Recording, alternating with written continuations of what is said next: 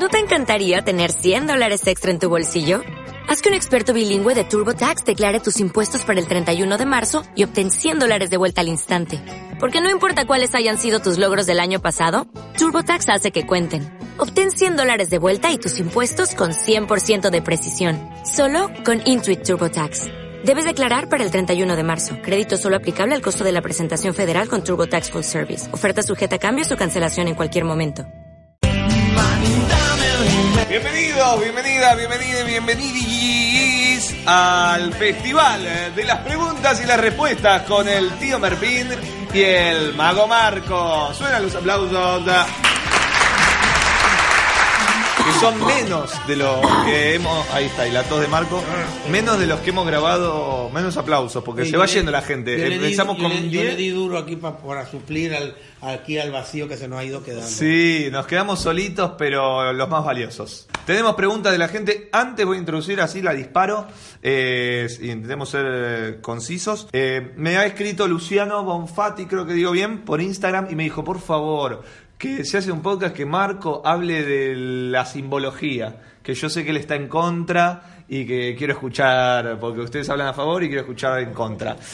¿Tenés Claro. ganas de meterte en Perfecto, las... es, es como llamar a un vegetariano que hable de las bondades de la carne. Eso. Más o menos. Bueno, eh, ¿quieres que hable de la simbología? El Sí, Instagram. una, es- una teoría nueva que hay, no es muy, muy antigua. Eso es tan chicanero, pero mal. Una teoría reciente, esto de la simbología. Salió hace poco. Donde sí, donde cada truco, cada implemento, cada cosa que hacemos tiene una simbología usualmente sexual. usualmente sexual. Por y, y ya. de, y sí, de cuestiones de, de masoquismo, bondaje, toda esa vaina Bien. así, eh, kinky, que llaman los ingleses kinky. kinky. Kinky. Sí. Sí, sí. Eh, por ejemplo, el bastón de aparición es un miembro viril erecto masculino, pongamos. Sí. O sea que cada vez que tú sabes aparece un bastón, la gente dice que "Ah, un miembro viril. Pero escúchame, es verdad porque siempre te recomiendan que lo tengas que tener bien aceitado. Así Y brilloso. que... Lubricado. Eh, ajá. Los cigarrillos igual son, son falos. Entonces imagínate tú que tú estés viendo esa simbología y tú veas a un, a un fraxo y haces así, fita con un falo, saca un otro falo y se lo pone en la boca y luego hace así, y se lo traga. Fiesta de falos. Se- y- no, y se lo engulle, lo engulle, como sabemos que hace el tongue wing. El tongue wing, claro, eh, sí, y entonces que- bota humo, que ese humo no es tal humo, ese es fluido seminal. Sí. O sea, no me jodas. Esotérico. No, no, no, no. No, no, bueno, no. por algo Tom Mulica hacía ese efecto. No, y con varios cigarrillos. con un mamanojo de cigarrillos. O sea, o sea que entonces en ese sentido cuando el mago pisa un cigarrillo todo el público se agarra al entrepelo y dice ¡Ay, qué dolor! Un vudú. Claro, como un vudú. vudú. Bueno, no, eh, No. no. yo no creo que el público tenga tiempo de pensar eso. Por ejemplo, vamos a lo Ni que siquiera a nivel inconsciente, como se dice por ahí. Pero el inconsciente, ¿para qué sirve si tú no lo controlas? Eso está por allá adentro metido. Ni siquiera tiene... con- Mira, yo, yo escuché la, la- los cursos para psicología del padre Oscar González Quevedo hace mucho tiempo y él decía, la mente está consciente, subconsciente y el inconsciente. Freud era re- era cocainómeno, Freud tomaba, tomaba como nosotros. Un día estaba re duro Freud y, y escuchaba una voz que le decía, llámalo, llámalo, llámalo, llámalo, llámalo. No existía el celular, dijo, pará, inconsciente que nos vamos a morir. Ahí sale el inconsciente, ¿ok? O sea... tenemos acceso al subconsciente por medio de la psicología, el hipnosis y tal. Pero al inconsciente no. Te tienes que dar un golpe fuerte en la cabeza y terminas quedas hablando chino. Está explicada en un libro escrito en inglés. Porque cuando eras niño oíste hablar chino y te quedó en el inconsciente. Y entonces con un golpe, una sacudida, un trauma, entonces te sale ese chino que tú entendiste. Entonces habla y ha pasado, ¿no? Sí. Ah, Quedas hablarte alemán de un susto que te cogiste, te diste un golpe en la cabeza. Pero eso no son cosas que podamos nosotros tener acceso. Están en el in- dice- Decía él que todo queda registrado en la mente. O sea, recibí un montón de data que tiene que ver con el inconsciente de él, ¿ok? Después no me acuerdo de nada, pero igual siempre, viste, en el fondo queda, ¿ok? O sea, yo siento que estoy mucho más, este, más liviano, ¿ok? O sea, no, no, no, no, no, no, no. Sí. Que tú podrías decir, si tuvieras acceso a eso, por ejemplo, dónde estaba hace cinco años exactamente a esta hora, este mismo día, y qué estabas haciendo, qué ropa tenía, con quién estaba. ¿Comprende? Sí. Pero eso no está al alcance de nosotros, entonces, de, de la mente normal, en mi opinión. Sí, sí. Sobre todo porque tú pasas a otra cosa. En un show de magia tú no te puedes parar que la gente pondere esa vaina, porque eso nada más lo más... Mira, el caso está aquí. A ver. Esto es Sherlock Holmes. A ver. Sherlock Holmes llega y dice, el muerto está ahí. Dice, el que lo mató fue un cojo, fumaba cigarrillo egipcio, acaba de llegar de Afganistán hace tres días. ¿eh? Y el foco, el bombillo del donde se afeita está quemado. ¿Cómo lo sabía Sherlock Holmes? Porque era Sherlock Holmes y miraba todo, cualquier cosa para ir a una pista. Ajá. ¿Comprende? Pero la gente, entonces todos los detectives, ¿cómo usted hizo? ¿Cómo usted hizo? Por eso lo llamaban a Sherlock Holmes, era un tipo excepcional. Era el único que podía fijarse en toda esa vaina. El resto de la gente no se fija en nada de eso. Si no, si no, no tendría necesidad de llamar a Sherlock Holmes. ¿Comprende? Comprendo. Entonces, en, el, en un show de magia, la gente no está. Sí, alguien puede pensar en una persona con mucha imaginación y que, ay, ese palo que tiene ese hombre ese es un, un falo. un- ay, Dios. Ay, se le hace. Sí, la, agua la boca. alguien que una muchacha que una mujer, por ejemplo, que pues me enviudó hace 20 Ay, no. años, ella ve, ay, esos cigarrillos. Dios mío". no, señor, no siga, no siga, me, me hace así. Ay, qué horror, Dios mío, qué horror. No, señor. Y la vieja cuando el tipo produce el puro dice, ¡ay, rejuvenecí! Corte, corte, corte. Así yo no. Así no. No, yo no pienso, no, a mí no me parece.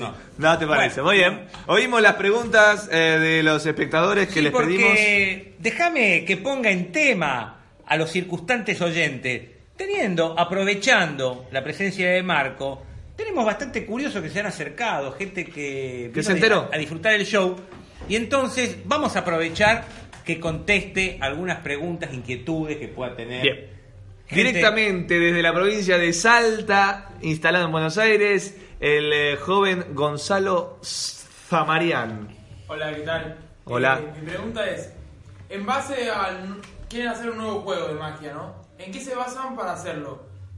Ya sea porque lo vieron y les gustó, porque lo leyeron, o buscan un juego en base a lo que quieren transmitir al público, o dicen quiero hacer un juego en base a tal elemento y buscan juegos sobre ese elemento. Uy, qué pregunta.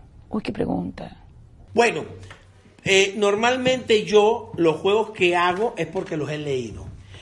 Eh, procuro que sean juegos que no le haya, haya visto a nadie hacer en principio, después que otros lo hagan, pues no, pero no están en mi esfera. Lo Bien. hace otro por ejemplo, en, en- en Taiwán, me da igual. Pero yo no lo hago. Si lo veo en televisión, no lo hago. Si lo veo en YouTube, no lo hago. Sino que usualmente parte de lectura, libros, revistas y tal. ¿Ok? En cuanto a elementos, sí. Yo procuro, si ya yo tengo una rutina con cuerda, de cuerda cortada, yo no, y, y me funciona, yo busco otros elementos. Mi- mientras más raro para mí y, y- y, este poco visto sea el elemento, más me gusta el truco. Claro. ¿Ves? Más me gusta. En cuanto a transmitir, mira, todos los artistas que ya tenemos un tiempo trabajando, tenemos ya un método, un sistema, una personalidad, un, un saber hacer las cosas, un estilo. Un oficio. Un oficio y un estilo que ya vamos a transmitir y es como de forma automática. Yo sé que voy a transmitir en este juego. Este en este truco voy a transmitir, por ejemplo, una duda para que la gente pique con algo y después le doy la vuelta y los engaño. O aquí en esta voy a transmitir picardía, o acá voy a transmitir pues a mucha habilidad, mucha... Y depende del punto en el programa que yo quiera poner ese truco, así mismo es lo que yo voy a querer transmitir. ¿Ves? Es un poco complejo, creo que se entiende mejor mientras más experiencia tiene uno, pero es eso en, en síntesis lo que es. Qué lindo. Bueno, yo podría suscribir en un 80% la, la técnica de Marco. ¿Y ese 20? Y el 20 es La que... propia de él. La propia, sí. Ah. No, bueno, no, yo sí no, no me fijo tanto en el elemento y, y cometo ese error, es un error. Este, a veces este, yo repito elementos y no me importa, entonces voy cambiando y digo, bueno, aprendí un juego con, no sé, con bolas y ahora Otro quiero con bolas. otro con bolas y tal y tal. Sí. Este, no, no me importa tanto. Y porque yo soy más, más bien un aficionado o un enamorado de los métodos. Me interesa más el método que el juego. Es decir, me interesa poco el juego. O sea, el juego va a salir bien. Yo después le voy a poner mi presentación, mi, mi, mi, mi chiste, mi, mi, mi expresión, en fin, lo que yo sienta. Latiguillos. Eh, mi latiguillo, en fin, como bien dijo Marco, uno ya tiene su, Su mundo. su mundo, tiene su estilo. Eh, hay una frase que dice que uno empieza a ser artista cuando se copia a sí mismo y creo que ya llegamos a ese punto. ¿A vos te parece que yo soy un artista? No lo sé. ¿Te digo en serio? No lo sé. Yo creo que hiciste, no lo sé, yo creo que hiciste grandes cosas y que después te empezaste a copiar a vos y creo que te das cuenta. Yo pienso que vas a superar todo. Afortunadamente y desgraciadamente, entonces a mí lo que me interesa es aprender métodos. Decir, uy, mira qué bueno este método, listo, lo, lo hago. Eh, es un método muy sencillo, muy práctico. Le encuentro algo poético, algo interesante al método. Ento- y, y- me lo aprendo. Y es un placer trabajarlo. Y después trato de poner toda mi energía en la presentación y en hacerlo. Hay algo de la práctica que tenés también que, que puede ser interesante, que decís que hacer los juegos que tenés, con las cosas que tenés, digamos, no es que soñás, decís, uy, me gustaría hacer, eh, ¿recordás a qué te estoy llevando no? Sí, eh, por aquel concepto de que hay que ponerse siempre metas pequeñas. Yo en la, en la vida me me gustan las metas pequeñas, no la gran- la- las grandes metas ni las grandes aspiraciones, todas metas pequeñas. Este, entonces digo, ay, yo quisiera hacer el juego aquel que, que como que Copperfield que vuela. No, no voy a poder hacer eso porque las condiciones morfológicas en donde trabajamos no se puede hacer.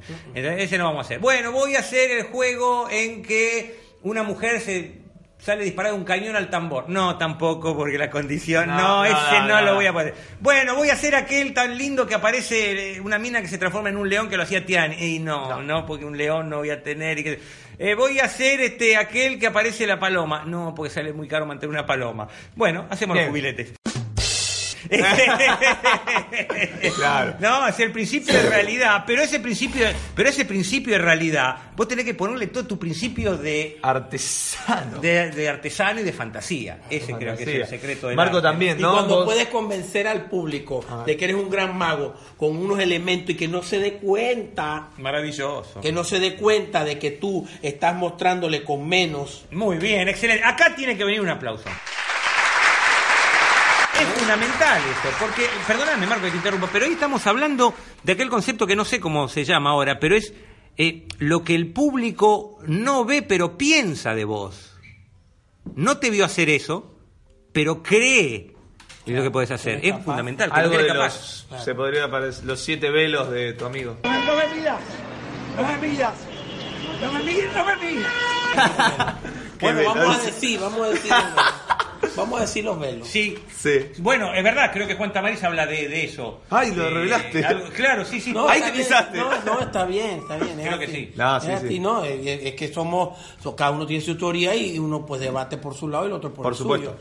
No, pero vos decías con poco o con. No, con poco no, con. No, no, con, menos. poco, con sí. menos, tú puedes convencer al público de que tú eres un gran mago a la par que, que, que sé yo. Pues te compro un, un ejemplo, modestia aparte, voy de nuevo, discúlpenme Sí. que me ponga yo de ejemplo.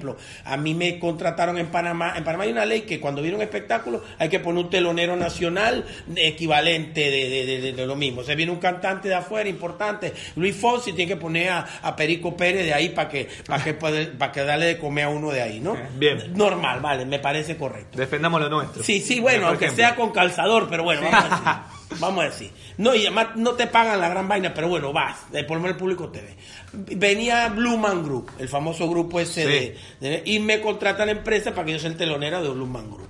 Y en un, en un sitio que caben 2.500 personas, con un escenario gigantesco, solamente delante del telón había cuatro o cinco escenarios de los que nosotros estamos acostumbrados, de largo y de ancho, y yo salgo, digo, y tenía como 15 minutos hacer algo, y yo pues llevé la bolsa del huevo, nada más. y entonces dicen, hermano Marco, y está, cuando salgo yo al medio de eso, con la bolsa de huevo en la mano, eh, la gente que había venido a ver un mago y yo empecé a trabajar. Pam, pam, pam. Y bueno, mi rutina se conoce como es y yo empecé a darle duro y la, llegó un momento a los dos minutos que empezaron la risa, la carcajada, la cuestión. Y cuando yo le dije a la gente, digo, yo hago esa, aparece este huevo todo el mundo se queda así como que, "Ay, que no te huevo. Claro, usted vino aquí a ver un buen grupo, allá atrás una tramoya, un poco, si vengo acá yo le saco un huevo, se vino al teatro abajo. Claro. Se vino al teatro abajo. Y yo, y de ahí para adelante fue ya las ovaciones, va, me, me aplaudieron como cuatro veces antes de terminar, y al final dieron una ovación tan cerrada. Perdonen que hable de mí, pero estoy dando un ejemplo que conozco bien. Y, y- el que me conoce sabe que yo no soy inmodesto, pero lo estoy diciendo, Sí. lo estoy diciendo eh, eh, eh, A modo de ejemplo, a modo de, ejemplo. práctica. De... ¿Y qué pasó? Que yo trabajé ahí como si fuera mejor que el Blue Man Group ese con una tontería, un huevo y una bolsa. Y yo en medio de esa desolación que estaba y después, perdónenme la inmodestia, me vino a mí el, el hijo de Roberto Durán, el famoso boxeador que está en la farándula en Panamá, cuando me lo encontré al día siguiente por la calle, dice, oye Marco, te vi anoche, te voy a decir algo, me gustó más lo tuyo que Man Group". ¿Ve? Entonces eso es lo que yo digo, que tú salgas con una cosa, aunque sea mínima, y tú puedas convencer al público que tú eres un enorme artista. Y eso se logra como, primero que tú estás seguro de ti mismo y el, el- la proyección, tu personalidad y el estudio que tú le has dado o el desarrollo que tú le has dado a ese elemento que tú estás haciendo. Claro, si me permitís, ahí ya la tarea del, del artista se transforma casi en un apostolado, que es tomar esa maravillosa obra de la magia, como puede ser la bolsa y huevo, como puede ser los arochinos, como puede ser los cubiletes, y poder hacérsela entender, lucir y brillar para, para, para, lo- para un público que no está pre- incluso preparado para ver eso. Así mismo es. Porque a la gente ahí, cuando yo salí, no me recibieron bien. No, lógicamente, viene en otra cosa. Perfecto. Bien, tenemos directamente desde el país vecino, desde el Uruguay. ¿Digo bien? ¿Montevideo? Montevideo. Montevideo. Punta del Este. Hablemos bien. Hablemos bien, querido. Este. Sí, directamente de Punta del Este, el señor Cristian, eh, ¿cómo es el apellido? Antelo, ¿cómo. Antelo, claro. Antelo. Antelo, qué, qué chetaje. Bien. Bueno, antes que nada, muchas gracias. Eh, eh, varios podcasts han mencionado que el artista debe incomodar. Uh. Eh, y asociando también esa frase con, con una lectura reciente con la, la vida de Harry Houdini, este, eh, me surge la palabra desafío como una, como una de las búsquedas que tenía eh, Harry Houdini justamente para tratar de agregarle a su arte lo que llegaba. Puntualmente llega un momento de incluso agregar el agua como un elemento fundamental en sus escapes porque... eh, Bien, y la pregunta es. ¿eh? Y la pregunta es. la pregunta es, es, en el día, en, contemporáneo, en la magia, eh, ¿cuál es el desafío que, estamos, que se está buscando? En los clásicos, por ejemplo, la, la bola que flota, ¿no? el, hacer flotar algo. En el caso de los aros, el, sólido que penetra otro sólido. Y cuáles son los desafíos que se están buscando hoy que generalmente colocan al mago en ese, lugar fantástico en el que el espectador este, lo coloca. Muy bien.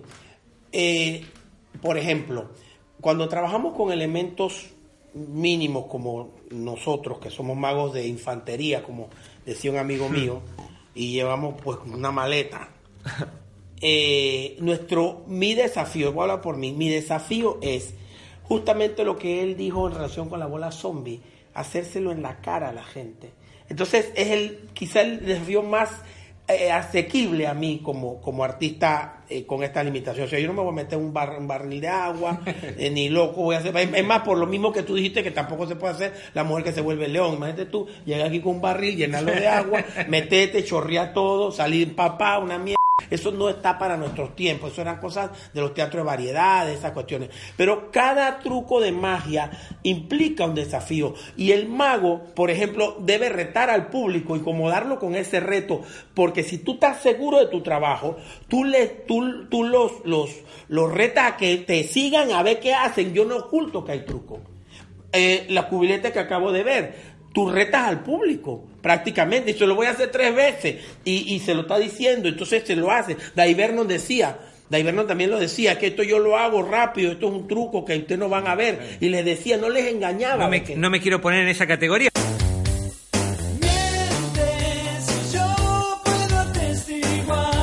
Pero René Laván también lo decía. Ah, también. Y Slaidini también. Claro. No me quiero poner en esa Sí, categoría. sí, no, no. Sí, pero nos podemos poner. Falsa modelo. O me pongo último para no ser. Bueno, pues, pero va- vamos retando atrás de ellos. Pero, pero es así. Nosotros, nosotros, lo que sí está a nuestro alcance, bueno, que es lo mismo que hacía Houdini con todo eso, es que retamos al público eh, quizá a una muerte peor que por ahogamiento, que es la muerte por ridículo. Quizá a una muerte peor que por ahogamiento, que es la muerte por ridículo. Quizá a una muerte peor que por ahogamiento, que es la muerte por ridículo, que es la muerte por ridículo, cuando te descubren el truco. Porque si te ahogas, te moriste, no pasa nada. Pero si pasa el ridículo, porque se te ve un truco, alguien lo descubre, o te o te quedas mal, o, o que ello no luce, pues es... O como le pasó a Pendragon, que todo el mundo veía cómo lo penetraban por atrás.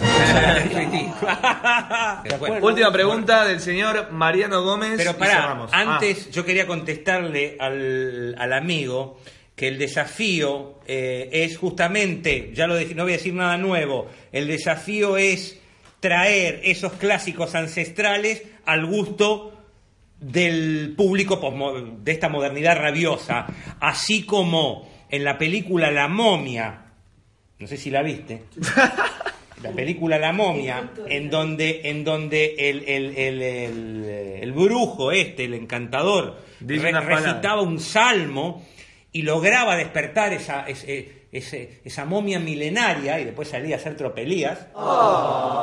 El mago tiene que hacer lo mismo, saber recitar las palabras exactas, el, el- el- el encantamiento perfecto para poder revivir esa magia ancestral y que encante a los públicos modernos. Ese es nuestro trabajo. Y te voy a decir otra cosa más. Vos hablaste de Houdini.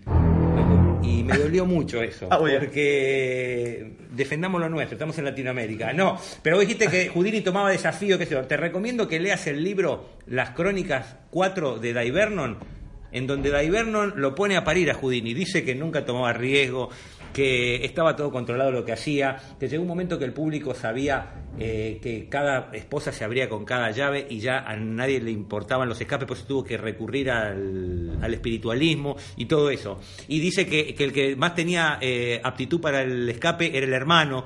Jardín que él, o sea, lo pone a parir a Houdini y le da con un caño de Iberno, es, es muy gracioso, nada más, este, por eso el libro, sí. Bueno, vale. Bien, Mariano. Mariano última. Gómez, señores. Y ustedes, chicos, métanle eh, para la respuesta. Vamos. Bien, los clásicos, este, de los de los efectos modernos, ¿cuál creen que se puede convertir en un clásico a futuro? Mirá qué lindo. Epa, pero qué bueno. Bueno, no sé a cuál más moderno. Hay clásicos modernos. Eh, mi amigo el gordo, Kevin Jane, genio, este, yo creo que él inventó un clásico moderno, que es la, la rosa, que, rosa flota, que flota. Porque todo el mundo anda con esa rosa. Y otro, y no. y, y- y cumple los requisitos para ser un clásico. Pareciera que sí. Es donde tú lo ensayas, ya lo tienes puesto y lo puedes hacer casi o, o en cualquier lado. Sí, y según casi no, en cualquier Sí, lado. Y, de- y según decía Sharp, pero puede ser una palabra. Una rosa que flota. Ay, ¿cómo sería? ¿Entendés? Y no, y, y como si fuese poco, inventó otro clásico eh, ultra postmoderno. Porque si hablamos de que el zombie es un clásico moderno y la CISAC de Harbin en el año 65 es un clásico mo- moderno, digamos,